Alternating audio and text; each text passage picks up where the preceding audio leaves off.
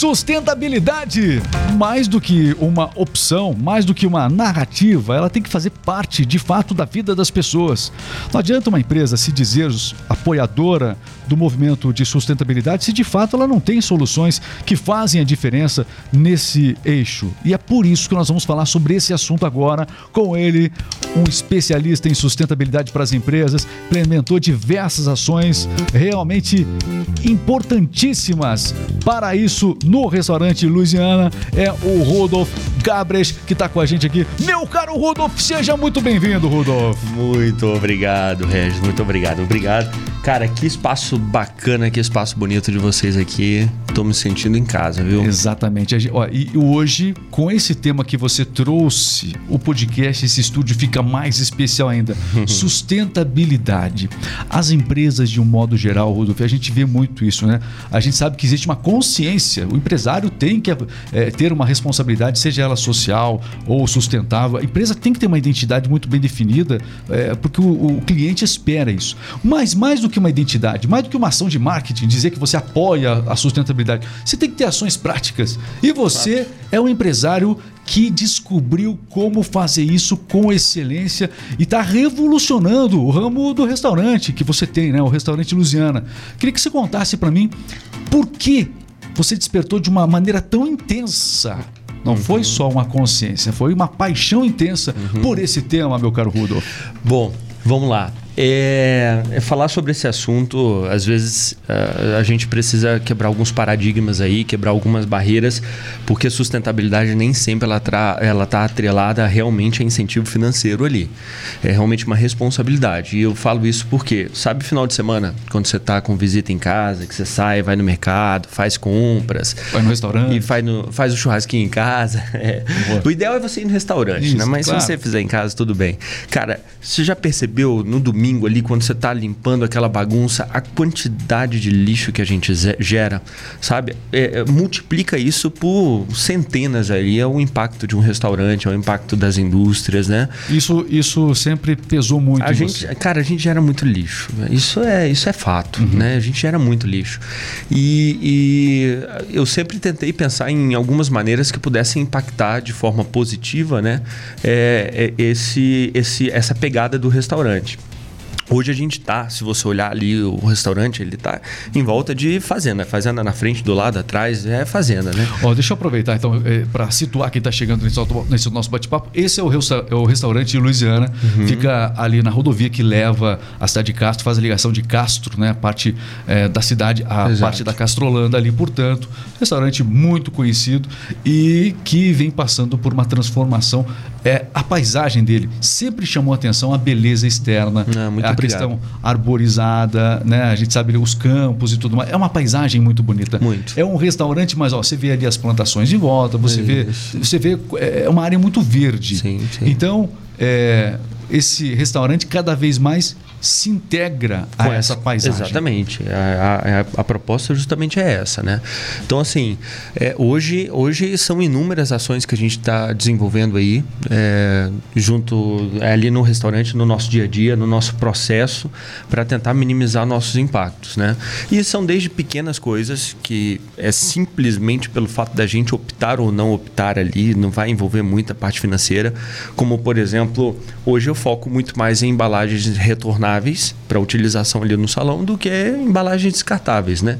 Então eu sempre priorizo é, as cervejas retornáveis, eu sempre priorizo refrigerante retornável, é o próprio chopp, né?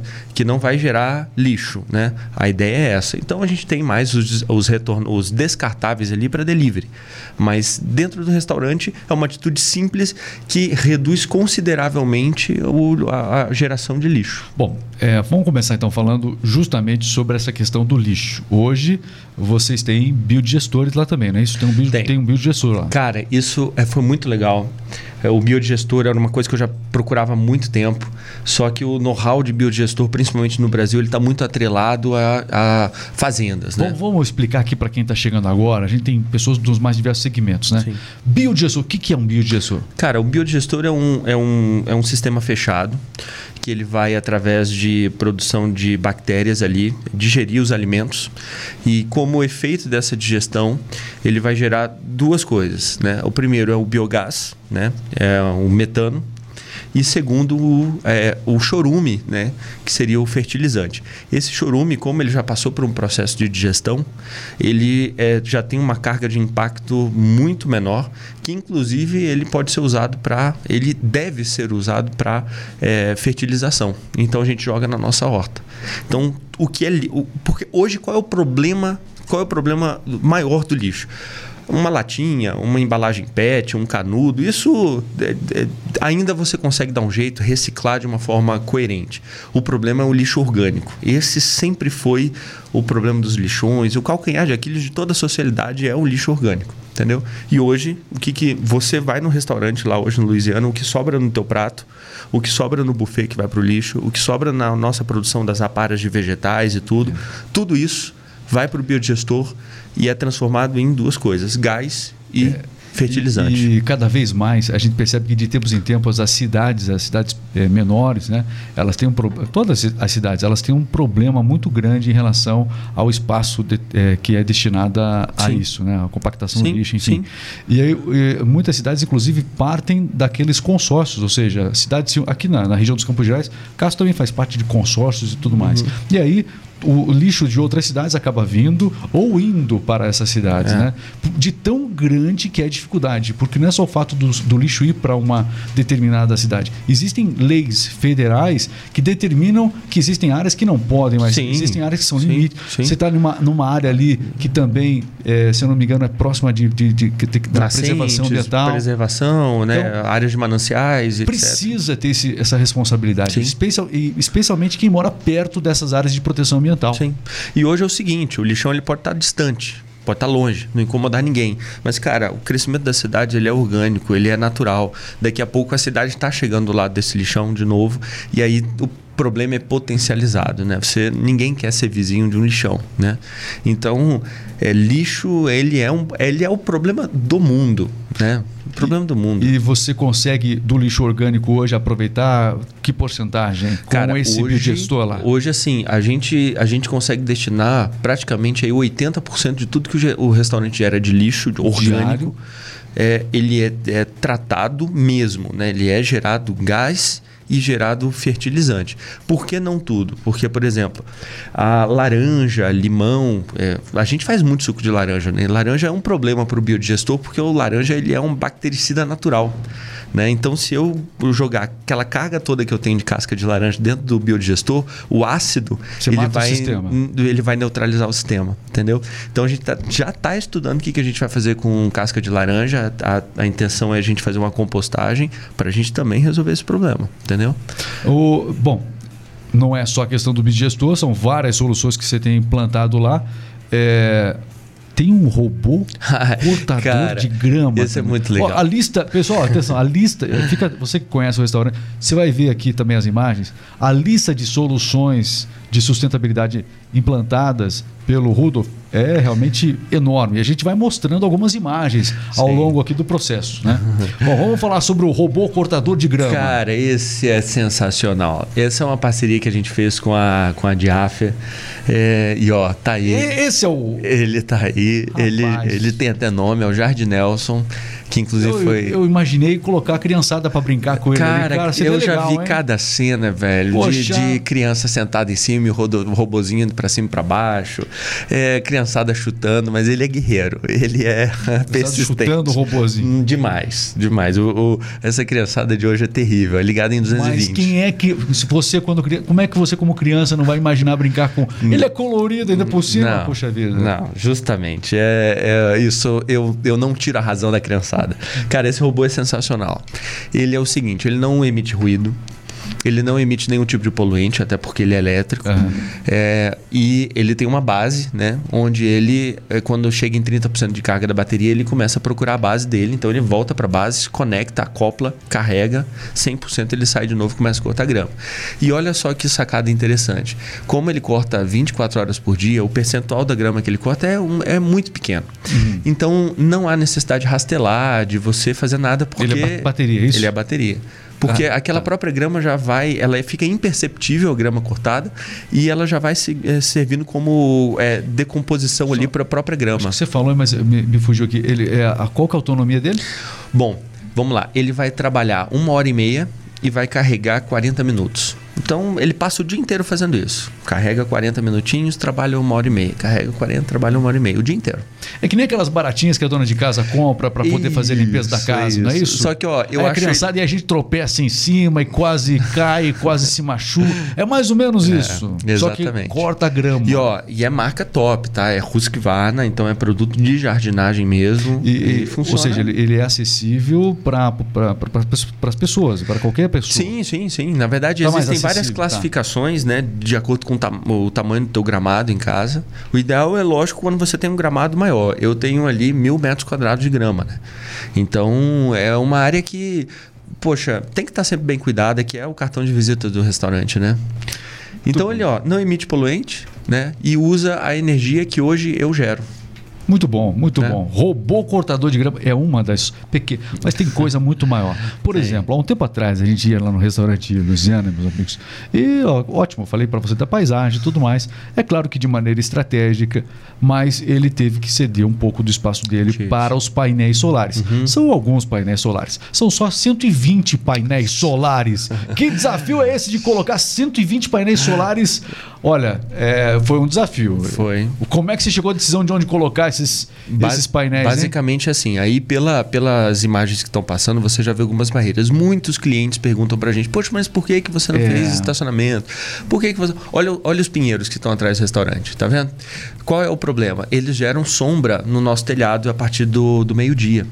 Então, qual é a justificativa de ser sustentável se eu ter que arrancar os pinheiros porque eles fazem sombra? Olha só, a pessoa colocando os É. painéis. Então, qual é a justificativa? Ah, não, vou colocar painel aqui para ser sustentável, sustentável, mas eu vou arrancar um meia dúzia de pinheiro porque eles Ah, estão fazendo sombra. Né? Então, assim, primeiro, esse foi o primeiro ponto. Eles não entravam no telhado porque é, painel solar precisa de sol. E sol é o inimigo, é, o do painel solar, o inimigo é a sombra. Então eles tiveram que ficar no solo. E segundo, que para ter um aproveitamento melhor, os painéis precisam ficar a norte, né? Então é, eles não ficavam de Posição acordo. deles. Exatamente, eles não ficavam do- de acordo com a- a- o meu estacionamento. ali, Eles né? ficavam de, de, de, assim, é, de costas para a rodovia. Exato. Vou falar de maneira Exato. mais. né? Então, o único espaço, a gente precisou ceder um pouquinho ali do nosso gramado. É, perdi um pouco do visual, com a paisagem, certeza, né? da Com paisagem, certeza. né? Mas É- ganhou em com- solução. É, né? conflita o, o- o- o moderno ali com, com o campo, né? Eu acho que isso é uma tendência. do São mundo. as decisões difíceis que Sim. quem quer implementar, implementar a sustentabilidade acaba tendo que Precisa. tomar. Al- Alguma coisa você vai ter que ceder. Fato.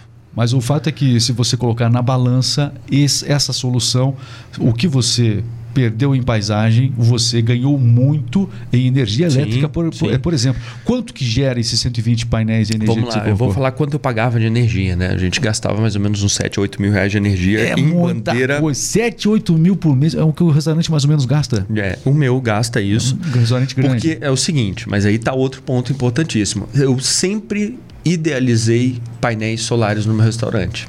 Então, é, a gente veio com dezenas de barreiras aí, principalmente depois da, da, da pandemia, que inflacionou muito o mercado, ficou, os painéis estavam muito caros, enfim, é, e, e isso dificultou naquele momento. Mas eu sempre, eu fiz o restaurante pensando já em energia solar.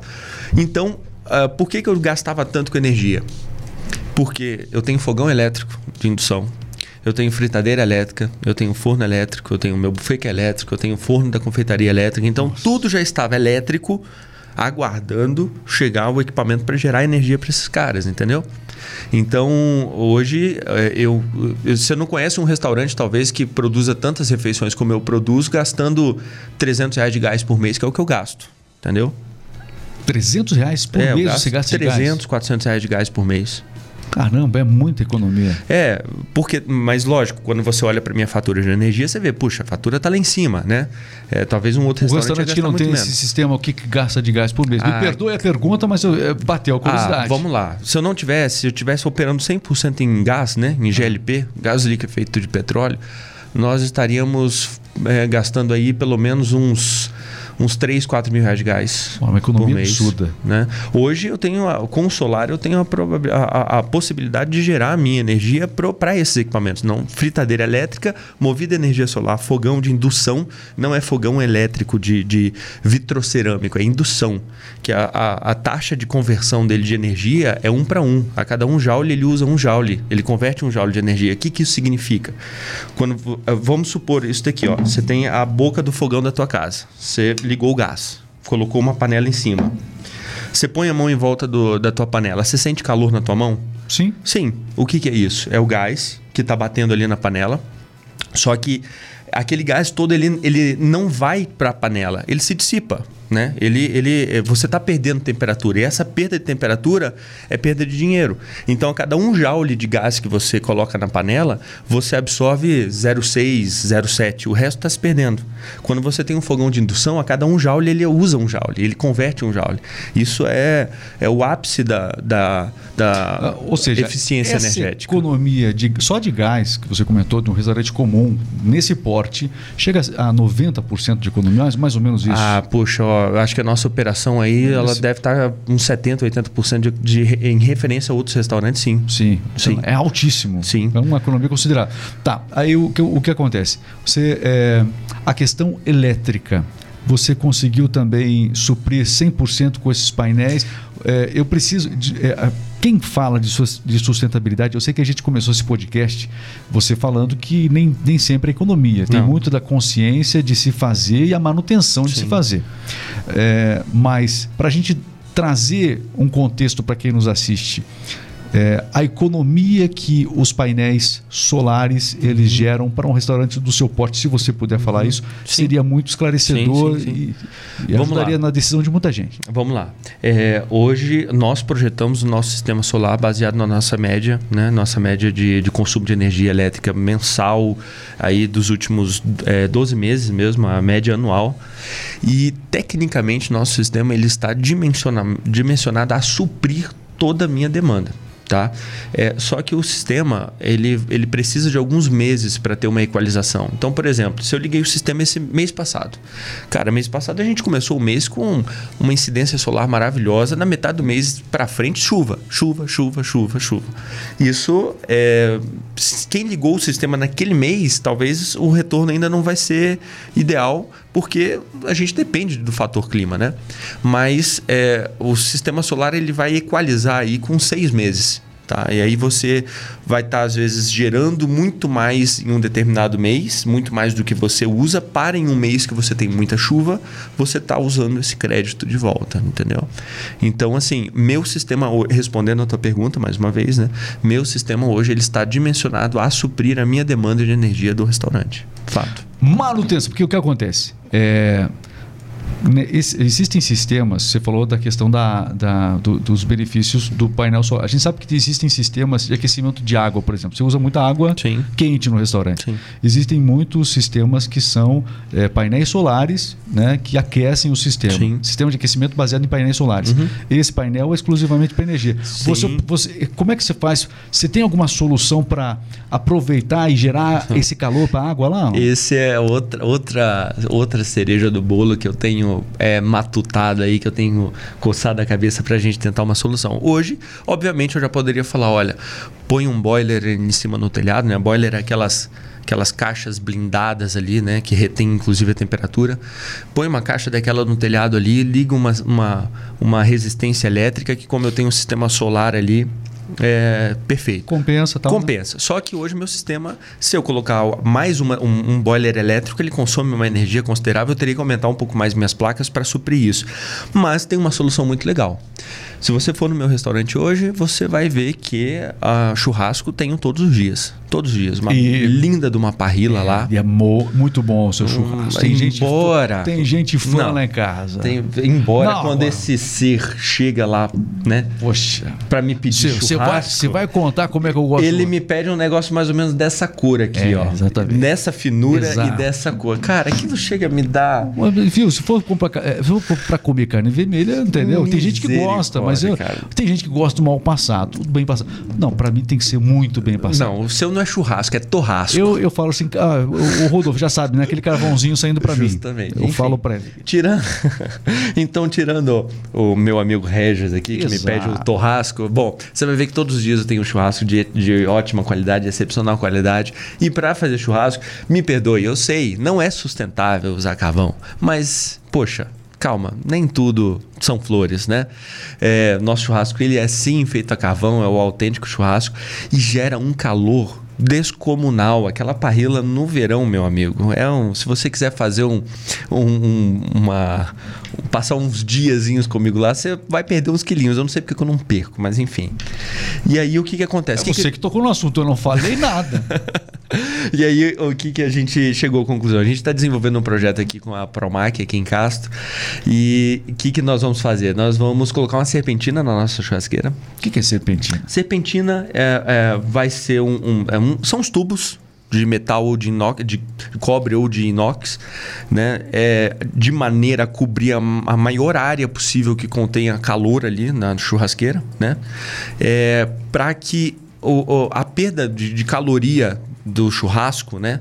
Ela absorva isso com troca calórica, né? Então ele vai hum, trocar água e absorver esse calor e aquecer a água. Cara, por que, que eu vou colocar uma resistência? Por que, que eu vou colocar mais tubo para a, a, vácuo para Você já tem gerar? isso acontecendo no teu dia a dia? Se eu já tenho fogo ali na churrasqueira todos os dias. É uma então, maneira vamos... de compensar ah, aquilo que não pode abrir mão, que é o, o carvão para o churrasco, sim, a lenha, sim, enfim. Sim, e aproveitar uma energia que hoje ela está sendo gasta ali, vai fica em vão. Cara, se você chega no dia seguinte lá no restaurante e põe a mão na minha churrasqueira, ela ainda está quente, entendeu? Então olha olha a quantidade de energia empregada para fazer aquilo ficar quente. Vamos usar isso, entendeu?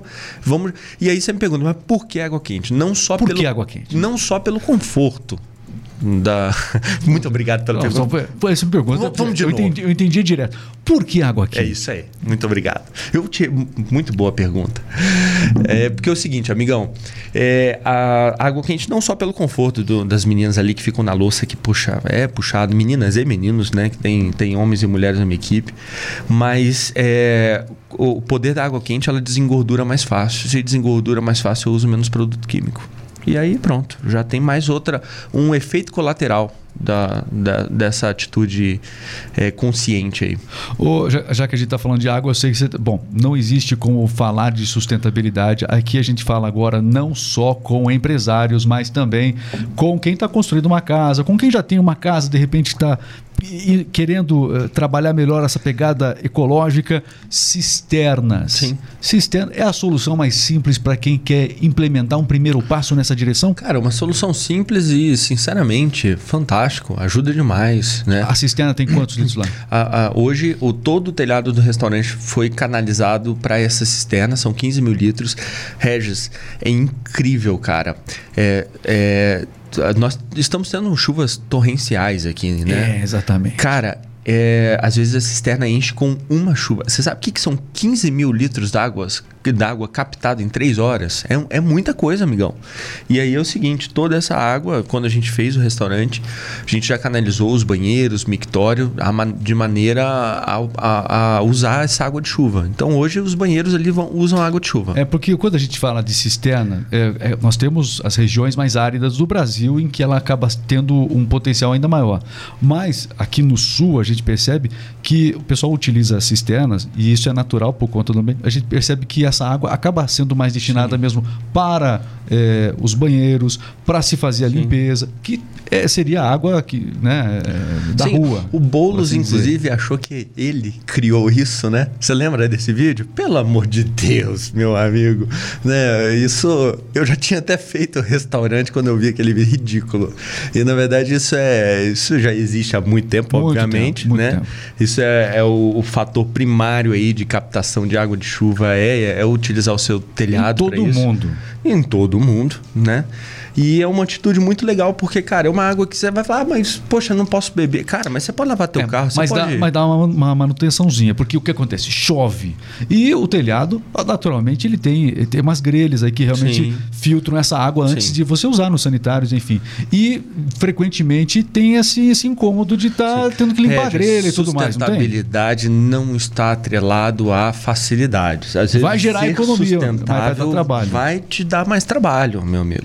É, mas é, as pessoas têm uma, uma concepção um pouco ignorante, me perdoe a palavra, de acreditar que sustentabilidade tem que, ser, tem que gerar retorno positivo, tem que dar, tem que dar grana, tem que dar dinheiro. E, cara, sustentabilidade mas, nem sempre é isso. Ó, mas o que, que eu percebo? É, a gente está falando de empresas. E é claro, a gente também, é, na minha casa, tem sistema de aquecedor elétrico solar também.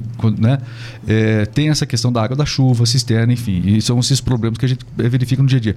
Mas eu vou falar algo aqui é, as pessoas podem, com certeza, quem foi nessa linha já percebeu, a dificuldade de mão de obra para você, é, de pessoas para te auxiliar com esse sistema, a manutenção, isso acaba sendo um desafio. Sim. Você já constatou essa dificuldade? Jamais. Cara, N situações que é você vai chegar no restaurante, hein? você vai me ver no telhado. Quem quiser, o cara não sabe o que fazer. Olha, está procurando uma nova oportunidade. Você está procurando uma nova oportunidade profissional? Olha, é um baita de um caminho. Com certeza, as pessoas deveriam investir mais nessa área. Sim, sim.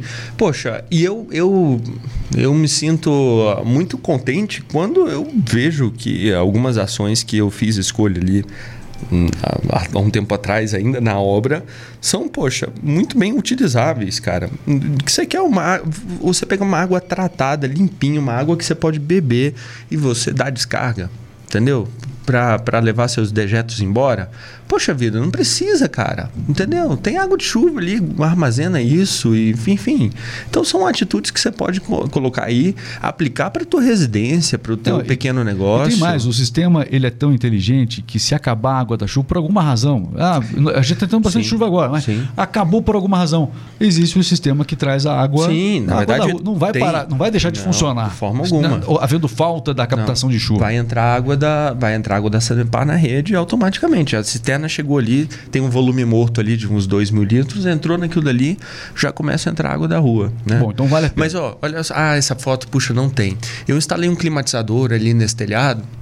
Um climatizador, a diferença dele para um ar-condicionado é que o climatizador usa água. Ele está, inclusive, conectado no sistema de captação de água de chuva. Pera, no seu, no seu restaurante é, é ar-condicionado lá, né? Não, aquilo é um climatizador. É um climatizador. Cara, ele economiza 95... A diferença do funcionamento. Primeiro, vamos lá. É, aqui nós estamos com ar-condicionado ali, ó, 16 graus, o pessoal tá aqui não liga sustentabilidade, ele só vem vestido de verde bonito nosso produtor ali. É, tá, hoje vai ter papo de sustentabilidade, ele vem é, até, de, até de cueca verde veio hoje, aí tem que fazer. Então, aqui nós temos, lógico, você tem uma riqueza ali de, de, de, de abaixar a temperatura ali, da temperatura temperatura que você quer e ok. O climatizador, ele, ele, ele vai trabalhar aí abaixando até 10 graus a temperatura ambiente. Então a gente consegue ele cap, captar o ar, o ar do lado de fora ali de cima do telhado a 30 graus e jogar lá no salão a 21, a 20. Ele abaixa 10 graus com a utilização, uh, com, a, com a questão de troca de temperatura por água. Então o ar passa pela água por uma,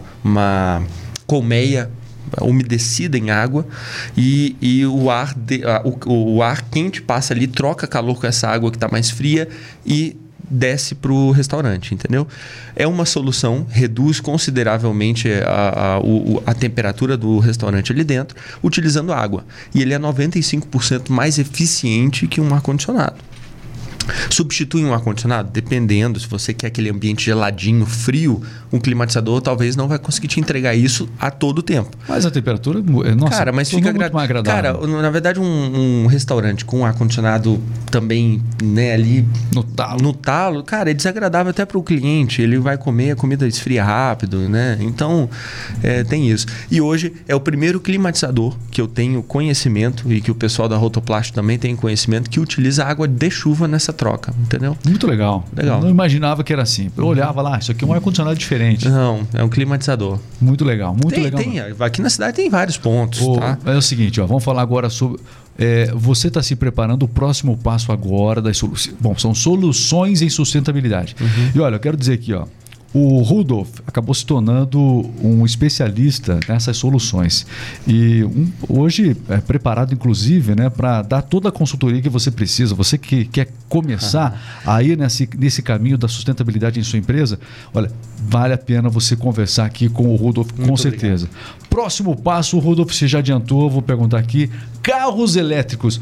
É você vai implantar o carregador Cara, de carro elétrico lá? A gente lá? vai colocar um carregador. Inclusive, uh, já foi feito um estacionamento ali, duas vagas, né? Cobertas com painéis solares, inclusive, que já estão é, preparados ali para receber para receber dois carregadores. A gente deve começar com um, colocar o segundo um pouquinho mais adiante, mas carro elétrico eu enxergo que hoje é o futuro, entendeu? A gente estava falando um pouquinho antes, é importante a gente. É, vamos falar sobre esse aspecto.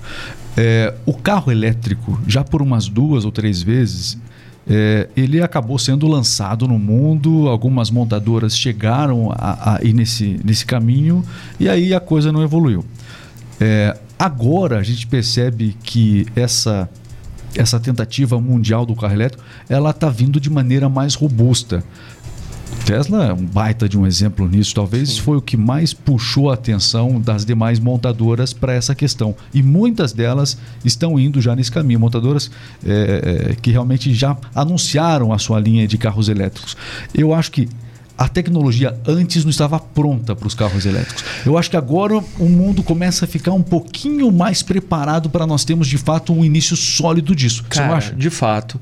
Isso é, é, é, uma conversa dicotômica, meu amigo. Existem dois lados aí e você pode ter certeza. Existe o lado das pessoas que acreditam que a eletrificação é o futuro e de outro lado que é, falam... Essa, essa, conversa é tricotômica. Vamos tricotar sobre isso. Vamos aqui imaginar situações. Porque vamos... não, não é? tem muita gente... É importante. Cara, quando você analisa o carro elétrico e fala o seguinte, ah, é pela pegada de carbono, cara, esqueça, esqueça. Porque tem toda essa historinha que, tá, que roda a internet. Ah, mas para minerar o lítio, para minerar não sei o quê, para fazer não sei o quê. Tantos, é, o carro elétrico usa muito mais cobre, as, as minas de cobre ali estão acabando.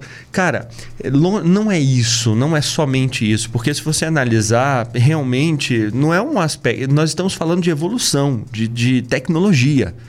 Cara, você é, sabe que no mundo hoje, praticamente existe mais de um telefone, um celular, por habitante. Você já parou para pensar quantos bilhões nós somos, quantas baterias de telefone tem por aí? Isso não é nem uma fração do que o carro elétrico. O, o carro elétrico é uma pequena fração do que hoje a gente tem aqui ó, no nosso bolso. Entendeu? Então não é por impacto. Até porque as pessoas. Eu não sei, porque nessa ideia sua, as pessoas também têm dois ou três carros. Muitas pessoas têm acabam, né? O número de carros no, no mundo. Sim, sim, mas cara. Que leva tempo também para. Também, exato. Frota ser. É, ser totalmente convertido claro. para elétrico. Mas assim, a, entenda o, o, o fio, tá. o, o, raciocínio. É, quando o celular chegou, ele não era. Uh, muitas pessoas, puxa, que legal, agora eu posso atender na rua tal, mas ele enfrentou uma série de barreiras. O celular não pegava em todos os lugares, você ia para uma zona rural, não pegava. Você pagava para receber chamadas e pagava para efetuar, obviamente. Né? É, era caro pra caramba, era muito caro o telefone, é, funcionava só em grandes centros, era caríssimo. Então, assim, o celular enfrentou muitas barreiras, muitas barreiras. E na, numa época, não sei se você lembra disso, mas que ah, telefone certamente fixo... eu lembro, certamente eu lembro. Você vai falar do orelhão, você vai falar do telefone de discar. Exato. O que, você vai falar? E o telefone... O telefone sem fio. Cara, mas o telefone fixo, ter uma linha em casa, chegou a ser cogitado como investimento. Não, eu tenho, vou deixar eu, isso de herança para meu filho. Eu aluguei por várias vezes no início lá do meu trabalho. Eu alugava nas imobiliárias linhas telefônicas. Imagina, cara. Era um bem. Imagina. Antes da privatização. E aí, e aí era um bem. É isso que você falou. Cara, imagina. E aí é o seguinte: chega um telefone. Enfrentou diversas barreiras. É caro, não pega em todo lugar e não sei o que, que é o que o carro elétrico enfrenta hoje. É caro, se você for para tal lugar não tem eletroposto, é, o alcance é pequeno, né? São barreiras, não são? Sim. Mas, cara, isso daqui venceu o telefone fixo? Certamente. Você o que, que é telefone fixo hoje? Nada. Vou passar um fax para você. Meu amigo. é o seguinte, ó. O nosso né? produtor aqui, você não pode falar nada que ele já fica esperto aqui, ó. Ou em relação a, a essa questão do, do, do telefone. É, há um tempo atrás, as empresas tinham que divulgar o telefone fixo na internet, porque as empresas que Dava tinham uma o telefone. seriedade. Isso, seriedade. Hoje ninguém tá nem aí. Não. Ó, a gente, tem, a gente trabalha com comunicação aqui na Remix. E hoje o contato dos nossos clientes é quase que 100%, é 90, Sim, mais de 99%. sim, sim. É o WhatsApp. É o. WhatsApp. Um sistema inteligente do WhatsApp que a gente usa, mas o telefone fixo nem toca. Sim. E aí você pensa no o quanto que gasta para minerar o lítio, o quanto que gasta para. Cara, você não está preocupado com isso. Você está preocupado hoje em você ter. Porque isso daqui para você hoje gera dinheiro. Isso daqui para você é a tua base de trabalho, é onde você comunica com seus clientes, onde você grava. Há pouco agora você estava segurando o telefone ali, fazendo vídeo, divulgando aqui que a gente ia começar e tal. Eu não Cara, isso contando daqui, os podres aqui, por favor. isso daqui é, é, é, foi o futuro. E o carro elétrico vai, está enfrentando isso, mas, meu amigo, como diz o Boris Feldman, é inexoravelmente o futuro, entendeu? E, você, e um erro, o, o- o que você falou, ah, puxa, olha o Tesla e o, o Elon Musk. Cara, na década de 80 e 90, Gurgel já estava pensando em carro, 800, carro elétrico. Ele lançou o Itaipu, entendeu? Que infelizmente enfrentou uma série de barreiras e uma delas, inclusive, foi o governo desse país que, cara, fez um baita do empresário morrer com uma ideia dessa que hoje é tida como futuro. O cara estava pensando isso lá na década de 80, 90, quando o mundo não, não se pensava em eletrificação. Olha, olha o tipo de empresário que a gente tinha, meu amigo, e que esse país matou. Entendeu? Não é o Elon Musk. Eu, eu acho o meu ídolo é esse cara, é o Gurgel. Entendeu? Que, enfim, teve um fim trágico, a empresa teve um fim trágico, poderia ser a, a nossa montadora nacional e por conta de, de Até- falta de credibilidade desse governo. Não conhecia essa história, né? Você- Sim, é legal. sim, o Gurgel lançou um carro chamado é, Itaipu, tá? Isso. Posso pesquisar aqui rapidinho? Eu, Pesquisa eu não- aí, isso, não vai isso aqui vai Ó, virar um corte depois na- carro nas redes sociais, mas vamos lá. Gurgel Isso. elétrico. Aí Já Vamos sabe, ver né, aqui. Renatão? Aqui, essa parte é a parte do corte. Vai ter que. Eu fiquei curioso para ver o carro agora. O, o- o- Erro meu. 1974. Gurgel Itaipu foi o primeiro carro elétrico nacional. Aqui, ó. Inclusive quem tá dirigindo ali é o Gurgel. Cara, mas isso daqui era. era olha, olha isso. 1974. Eu lembrei que eu aprendi a dirigir no Gurgel. Mas era feio caramba. Entendeu? Então, olha, olha o empresário barato. que a gente tinha, meu amigo. Olha o empresário que a gente tinha, cara. Pois é. Que morreu por conta de um governo. Cadê o governo que estava ali? Cara, sabe por que que eu falo governo? Porque hoje, se você for nos Estados Unidos, Tesla é o que é lá. Porque hoje, se você compra um carro elétrico, você ganha um cheque de 10, 12 mil dólares do governo por incentivo a você ter um carro elétrico. Porque o carro elétrico lá também é mais caro, não é só aqui no Brasil. O carro elétrico também é mais caro. E lá você ganha 12 mil dólares ali de um cheque do governo por você ter comprado um carro, que fomenta isso, obviamente. E sabe o que que a gente está fazendo no Brasil? Janeiro agora, 20% de imposto sobre o carro elétrico. É. Mas sabe o que acontece? Eu começo a analisar. Você, pelo que eu vi, você também é um baita de um curioso. Eu também já. É. Aí você começa a ver é, a, a Venezuela querendo invadir a Guiana. E é por uma questão petrolífera, né? É realmente pelo, pelo que foi descoberto lá, que poderia dar um up na economia venezuelana que vai de mal a pior. Mas enfim, é, por que ainda o petróleo na América do Sul? A tá- existem vários outros, outros conflitos mundo afora, mas aqui na América do Sul nós estamos assistindo à iminência deste conflito por causa da questão do petróleo. Por, por que, que eu pergunto, será que realmente vai o carro elétrico agora? Cara. Porque ainda o petróleo está tendo briga por petróleo sim, ainda. sim, fato. Isso vai ser uma transição que nós estamos falando de uns 20, 30 anos. E principalmente para países como o Brasil. E que a gente vê desde criança se falar. Sim, nós somos continentais. O que, que significa? Cara, é, cabe quase que a Europa inteira dentro do Brasil. Então, quando você pega ali a Alemanha com 3 mil eletropostos de, de, né, de carro elétrico, você consegue quase que uma cobertura nacional. Quando você pega Noruega, Noruega é, é lá hoje o marketing share de carros elétricos, se eu não me engano, já ultrapassou os carros a combustão. Mas você pega, cara, a eletrificação. O país é isso daqui, entendeu? O país é, é, é- é muito pequeno. Então você criar uma rede de eletrificação é legal.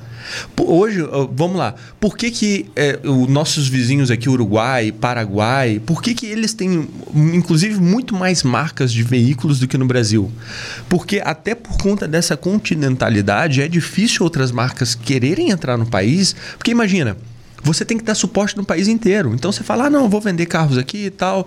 Beleza, você compra um, uma marca X e viaja lá para o Acre, meu amigo. Teu carro dá problema. A concessionária está na garantia, ela tem que rebocar esse carro. Olha o custo, entendeu? Então os investidores olham para o Brasil, olham esse tamanho desse país, e aí nós temos uma sequência ainda de, de, de barreiras, principalmente dos eletropostos, que é o calcanhar de Aquiles do veículo elétrico entendeu? De você fazer uma cobertura nacional, né? Eu quero ir daqui até Salvador.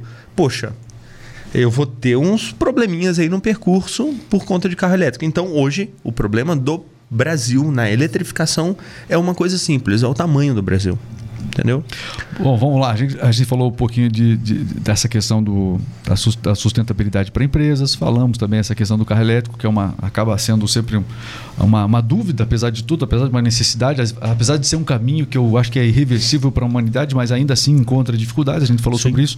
É, aqui no Brasil, deu uma, uma, uma mexida aí com os governos, mas neste mês de janeiro, agora, nós tivemos também uma mudança na, na legislação para quem estava é, buscando é, implantar painéis solares. Ah, eu, quero, eu quero fazer parte do sistema desse sistema no Brasil de energia solar, quero devolver, quero gerar energia, devolver para a rede, enfim. É, mas a partir de agora, é, cada vez mais, se eu não me engano, é uma escala isso, acaba sendo cada vez mais, menos incentivado, por Sim. assim dizer, no Brasil. Menos por favorável. Conta, por, é, essa, por conta dessa taxação que se criou. Sim. Como é que é essa taxa aí? Cara, eu ainda sei pouco sobre essa taxação. É, isso envolve com certeza uma palavrinha chamada TUSD, né? Que é, a, é o valor que você, que você paga, o imposto que você paga para utilizar a estrutura é, brasileira aí de distribuição de energia, né? Então é como você ter um pedágio né? Eu quero ir daqui até Curitiba. É, o que, o governo quer fazer? Quer colocar mais pedágios para você pagar mais por utilizar aquela estrutura. Então, hoje, a barreira do sistema solar com certeza vai ser isso. O governo vai. Cara, porque entenda. É, o que, que segura as contas da União, assim, é, a grosso modo, né? São as fontes de energia, então petróleo, gás, né? É onde a tarifação está ali. Você vê que a preocupação dos governantes é o tempo todo ali com preço da botija de gás, preço do combustível, petróleo, gás. É o que todo mundo usa. Você usa gás, você usa gasolina, você usa diesel, todo mundo usa isso, né? Então, e energia, né? Petróleo, gás e energia. Esses daqui são os pilares. Você pode ter certeza que o governo sempre vai estar de olho nesses três fatores aí, porque é de onde vem a arrecadação massiva do governo. Né? Então, sempre a gente vai ver, com certeza, é, taxação, algo que. Mas é que até um tempo atrás eu lembro que esse era um caminho. É, havia um incentivo grande para que as pessoas fossem, mas agora já começa a. Cara, os países vale a pena ainda, vale a pena, estão... vale, vale, a pena ainda. Ah, mas... Não, vale a pena ainda, com certeza. Principalmente quando. Ainda precisa se estudar você, sobre isso. Quando você está gerando para você mesmo. Então, o ápice da geração é, solar o resultado o maior possível é quando você usa, é, gera para você. O gerar para vender é que o governo sempre vai querer dar uma beliscadinha é ali. ali.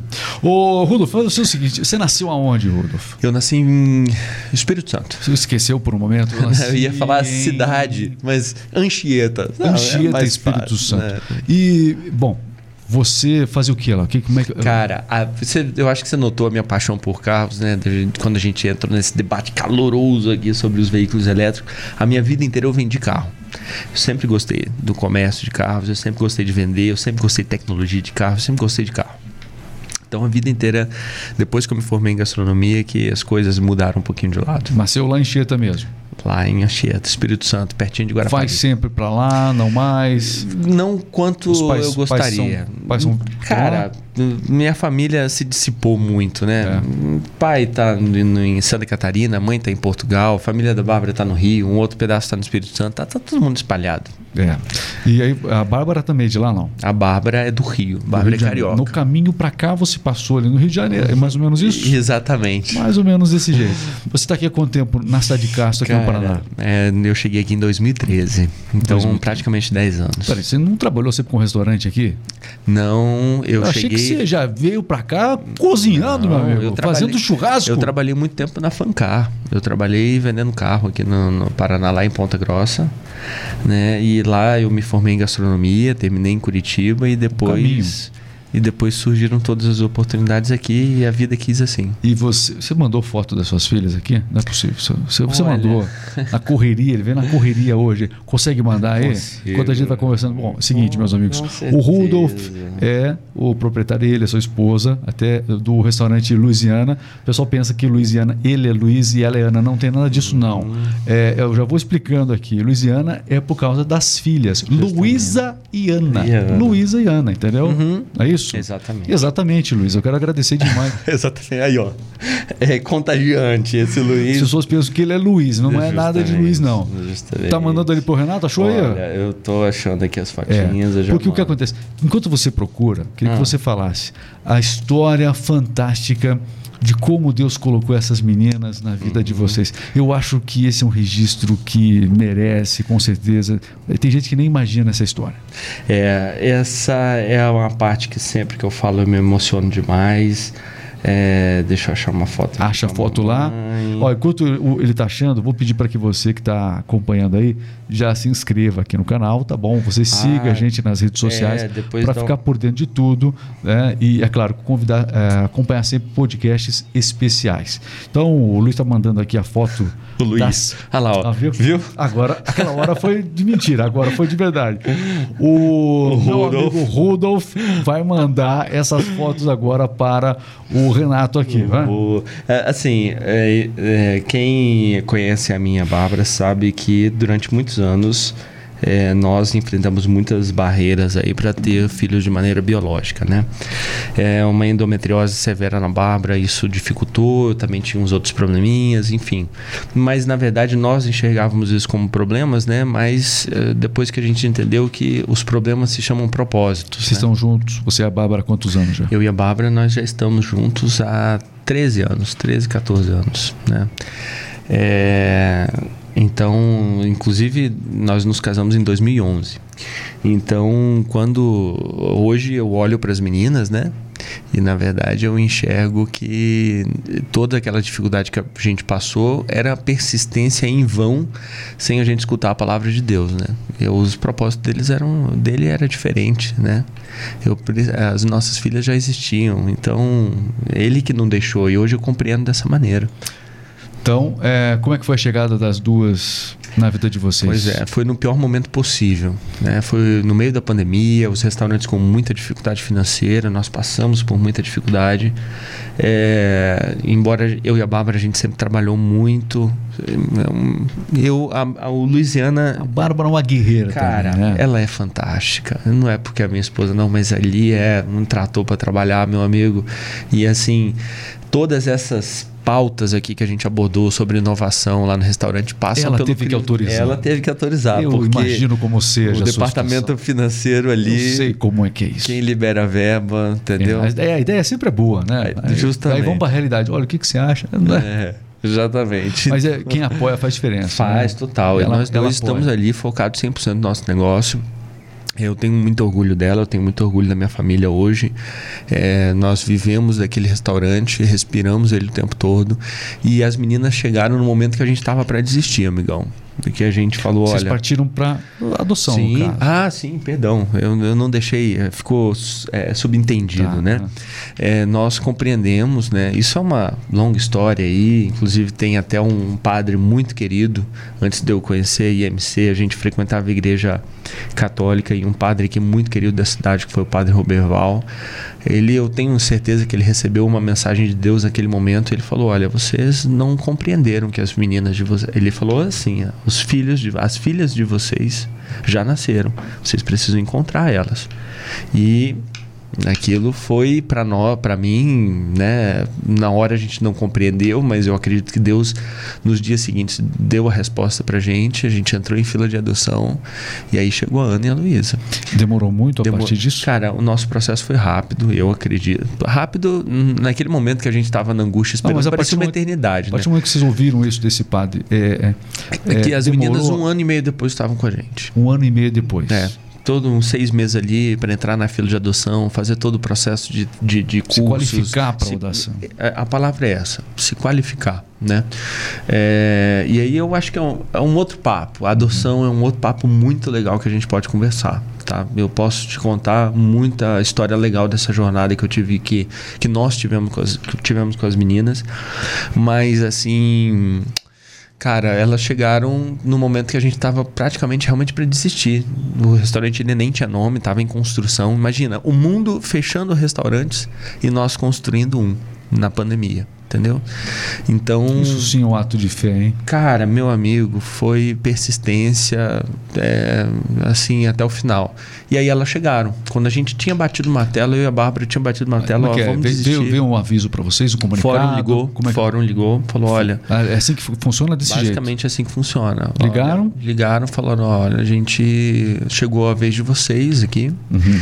e nós precisamos que vocês venham até o fórum para começar o processo de aproximação. Esse encontro acontece no fórum? Aconteceu no fórum. Ainda foi muito diferente, hoje eu acredito que seja até um pouco diferente, na verdade, porque é, a foi na pandemia.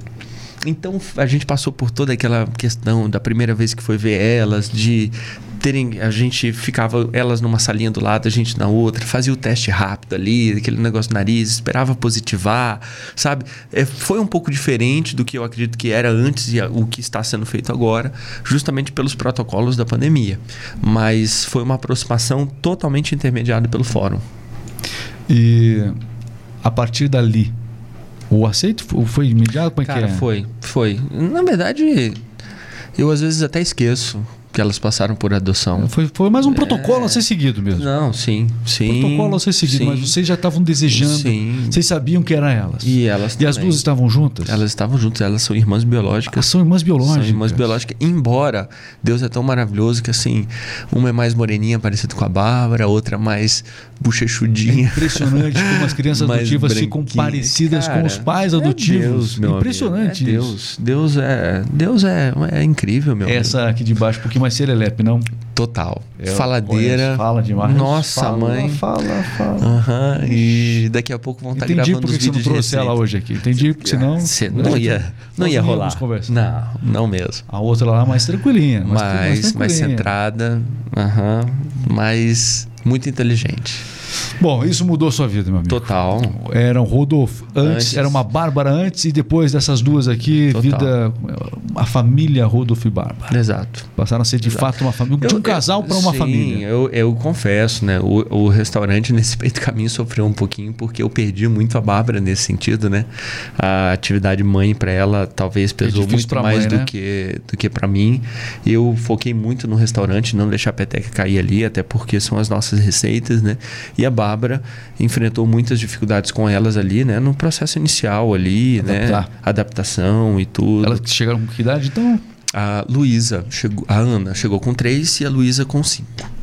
Cinco anos de idade. Uhum, três e cinco. E se adaptaram facilmente Cara, também? Facilmente. Lógico. Aí, assim, vamos resumir, nem tudo são flores. Houver, houveram momentos de muita dificuldade, de barreiras consideráveis mas é, eu, eu ouso dizer que o nosso processo ele foi muito tranquilo, foi muito gostoso, foi, foi maravilhoso. E a questão espiritual para você é sempre uma, uma questão Cara, de você vê essas duas ali na igreja, né? Elas... É, você tem a oportunidade de estar é, juntos, né? Na, na, mesma igreja, né? Elas, é, aquele ambiente ali, igreja para elas é tudo. Para eu... você, como é que foi, como é que foi essa, esse, esse, esse, esse, essa caminhada, essa nova caminhada com Deus que você está tendo? Cara, essa caminhada ela foi assim importantíssima porque elas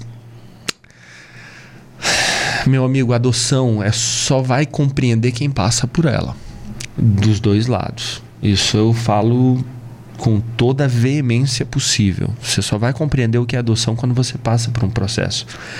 E, e existem perguntas. Criança faz pergunta. Obviamente. Existem perguntas feitas por essas crianças que eu só consigo, eu e a Bárbara, nós só conseguimos responder com base teológica, com base divina. Porque não tem. Você escuta assim da sua filha: Papai, por que, que eu já passei fome? O que, que você responde, meu amigo? Você, foi uma das perguntas Foi que você. Uma das perguntas que eu escuto, sabe? Que eu e a Bárbara, né? Enfim, mas esse estado agora que vocês vivem é, É. algo. É, bom, você está vivendo um presente que é um, Sim. um momento que é um presente de Sim. Deus, né? Puxa vida, essas duas são fantásticas. são alegria pura, meu amigo. Total. Elas- Você não consegue segurar essas meninas. Não tem como segurar elas. Cara, às vezes o restaurante tá cheio. Meu amigo, essas meninas aprontam demais, mas assim, eu cresci, né, debaixo de um balcão de uma mercearia, vendo meu pai e minha mãe trabalharem. Então, eu acho importante no Sim. dia a dia elas estarem vendo a gente trabalhar também. Sim, sim. Porque compreende o- um pouco da nossa ausência. Cara, o trabalho é fundamental, ele dignifica o homem, né? Ele, é isso que a gente aprende. E, mas elas precisam entender que o tempo que eu estou fora de casa, que o tempo que a mãe delas está fora de casa, ele é um tempo é, que nós não estamos fora de casa porque a gente quer, por necessidade. E que ela, eu quero que elas vejam isso, entendeu? Olha, é isso que eu estou fazendo quando eu não estou do teu lado. Entendeu? É daqui que vem o recurso para tudo que a gente gosta de fazer. Entendeu? É, porque, é claro, a gente sabe que o trabalho ele tira muito do tempo, mas é, é justamente é o tempo que você dedica às pessoas que você ama, né? Sim. É, é o tempo que você tá, o tempo que você está abrindo mão muitas vezes ali é o- justamente pelas pessoas. Sim. Então encontrar esse equilíbrio vai ser fundamental. Que bom que você encontrou uma forma muito é, sábia de poder estar olha, passando isso para elas. Eu estou buscando encontrar, né? É um aprendizado constante, né? É, e lá em casa isso sempre é fator de discussão, com certeza. É um momento que, que a gente, a Bárbara tem como uma responsabilidade muito grande de equalizar essa, de equalizar essa, essa, essa balança lá em casa, né? É, está totalmente na- nas mãos dela ali e eu sou muito grato por isso. Eu tenho uma parceiraça. Bom, meu caro Rudolf, compartilhar, você ter compartilhado é, com a gente um pouquinho dessa sua experiência de vida, dessa experiência da adoção também, é, dá para entender que você é alguém que realmente não tem medo do novo. Você não está preso a soluções é, do passado. A adoção acabou sendo uma solução difícil, acredito que para você e Sim. para a Bárbara, mas vocês encararam é, com a mesma coragem que vocês encararam tantos outros desafios. Sim. Vocês não têm medo de mudança. né? A gente percebe que vocês não são reféns disso. E como é maravilhoso conhecer pessoas que não estão presos a uma determinada conveniência, a uma determinada, um de- determinado padrão. Eu acho que Deus ele busca essas pessoas. Sim. Porque nesse tipo de conveniência, nesse tipo de padrão, a gente não cresce. Se, então, a coragem de vocês encararem trouxe vocês é, ao mundo da adoção. Vocês abraçaram esse, esse projeto. Vocês abraçaram lá no restaurante também a questão da, é, da sustentabilidade. Vocês abraçaram o restaurante. Vocês abraçaram mudar de cidade. E o mais importante, você e a Bárbara um dia se abraçaram, se É isso encontraram no caminho, hein? Boa, hein? Ó, eu não sei quem falou isso. Fui eu. Acabei de mas, falar. mas eu encerro a minha participação o seguinte, e essa é um mantra para mim. O verdadeiro aprendizado provém do caos, meu amigo. É ali no caos que a gente aprende, entendeu? É, então você sabe quem é a fonte, quem falou isso, por favor, escreve aí embaixo em algum comentário. Mas é um mantra para mim. O verdadeiro aprendizado provém do caos. Né? Olha, desejo sucesso a Amém. você. E agora eu quero aproveitar e trazer uma novidade para você que acompanha, segue aqui o Remix Podcast. Então, é, esse podcast Ah, é? nosso. Poxa. Esse Ah, nosso. esse, esse nosso podcast. Esse podcast aqui, ele celebra também. Nós, a RMix, a rádio do cliente, está lançando uma playlist com músicas verdes, é isso mesmo, para você entender melhor. né? Uma playlist verde massa, com né? músicas de artistas que são comprometidos com a sustentabilidade. Não só artistas, mas também músicas que tratam desse tema.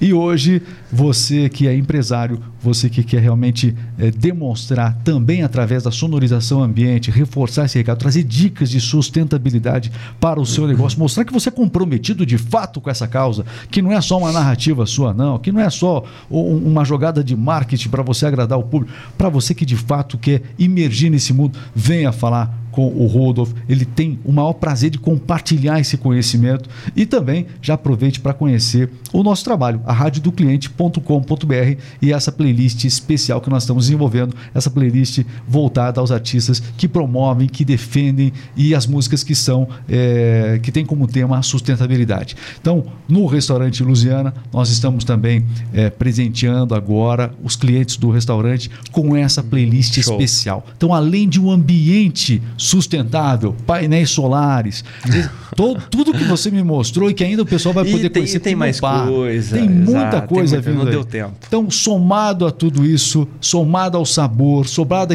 à, somado à experiência que vocês Uhum. proporcionam, vai ter um, um- um plus na atividade sensorial das pessoas através da música, porque a música ela nos leva a outros, a outros ambientes. É verdade. Então, vai ser um ambiente ainda mais especial. Parabéns pela muito visão. viu, obrigado, meu Rodolfo? amigo. Obrigado pelo convite. Foi muito legal, viu? Vocês estão de parabéns. Eu me senti totalmente em casa aqui. Um ambiente gostoso, bonito. Pô, Pois nota é. 10. Muito obrigado. Essa aqui é a água da chuva que a gente coletou. Você pode tomar Você podia ter agora. me avisado antes. Tá eu tomei bom? tudo, amigão. Poxa vida, gente, não, sustentabilidade. O podcast aqui é sustentável. É água da chuva. Pelo Toma menos aí. foi filtrado. Toma. Não, isso- Como é que tá a calha lá? Tá limpa? Ah, então tá bom. Pessoal, encerrou o nosso podcast. Um grande abraço. Valeu, Mundo. Valeu, Tchau. pessoal. Até a próxima. Fique com Deus.